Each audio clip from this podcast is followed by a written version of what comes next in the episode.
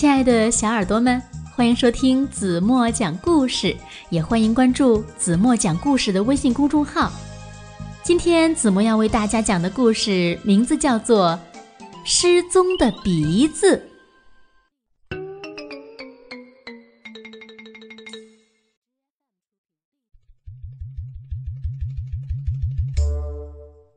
在一个遥远的地方，有一座城市，那里呀非常的美丽，人们也生活的非常安宁幸福。在一个阳光明媚的早晨，从小花猫家里发出了一声尖叫。啊，碰到了，碰到了，我我我的鼻子不见了原来，小花猫一早起床，一如既往的照镜子，却吓得魂飞魄散。自己的鼻子怎么不见了？随后呀，小狗家、小猴家也发出了同样的尖叫声。接着，这声音从城市的四面八方传来。全市人民都不约而同地聚集到了市长家，开始讨论鼻子怎么都失踪了。市长大人说话了：“大家不要慌，这事儿呀来得突然，我们还是派猴侦探出面调查一下情况吧。”大家一致赞同市长的意见。可是，鼻子们到底去哪里了呢？原来，在市长的鼻子的带领下，全市的鼻子们一起出逃了。他们逃到了一个空气新鲜、美丽富饶的地方，再也不想受人们的欺负了。在全市人民的质问下。鼻子们开始七嘴八舌的诉苦，市长的鼻子抢先说：“我的主人天天都陪客人们喝酒、抽烟，我都厌倦了那些难闻气味了，所以我就逃出来了。”还没等市长的鼻子说完，一个下水道清洁工的鼻子说。这个下水道工人呐，天天清扫下水道，里面的臭粪、骚味儿到处都是。我再闻下去啊，我啊啊，我就要死了。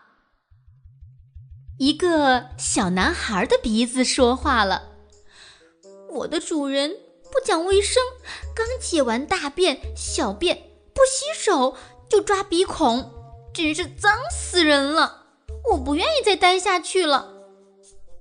这时呀，小猫、小狗的鼻子再也忍不住了，抢着说：“嗯，现在城市空气越来越差，汽车排放的尾气，化工厂排出的有毒气体，我们，我们实在是适应不了了。”猴探长听出了鼻子们出逃的原因。立刻全明白了。他回到市长办公室，把鼻子们的话一字不漏地传达给市长听。市长醒悟了，他组织全市人民一起行动起来。猫、小狗一起在公路边植树栽花，大象负责托运东西，小猴四周观察报告情况。连小老鼠也来了，它奉命去下水道装一个净化器。在大家的共同努力下，被污染的城市终于又变成了原来的样子。市民们都欢迎鼻子们回家，可是呀，鼻子们还是不愿意回去，因为人们的那些坏习惯呀，还没有彻底的改正。于是，市长就命令市民们必须改掉坏习惯，养成良好的卫生习惯，连他自己也不抽烟不喝酒了。就这样，全市人民共同迎来了鼻子们的大返乡，鼻子们又回到了这座城市。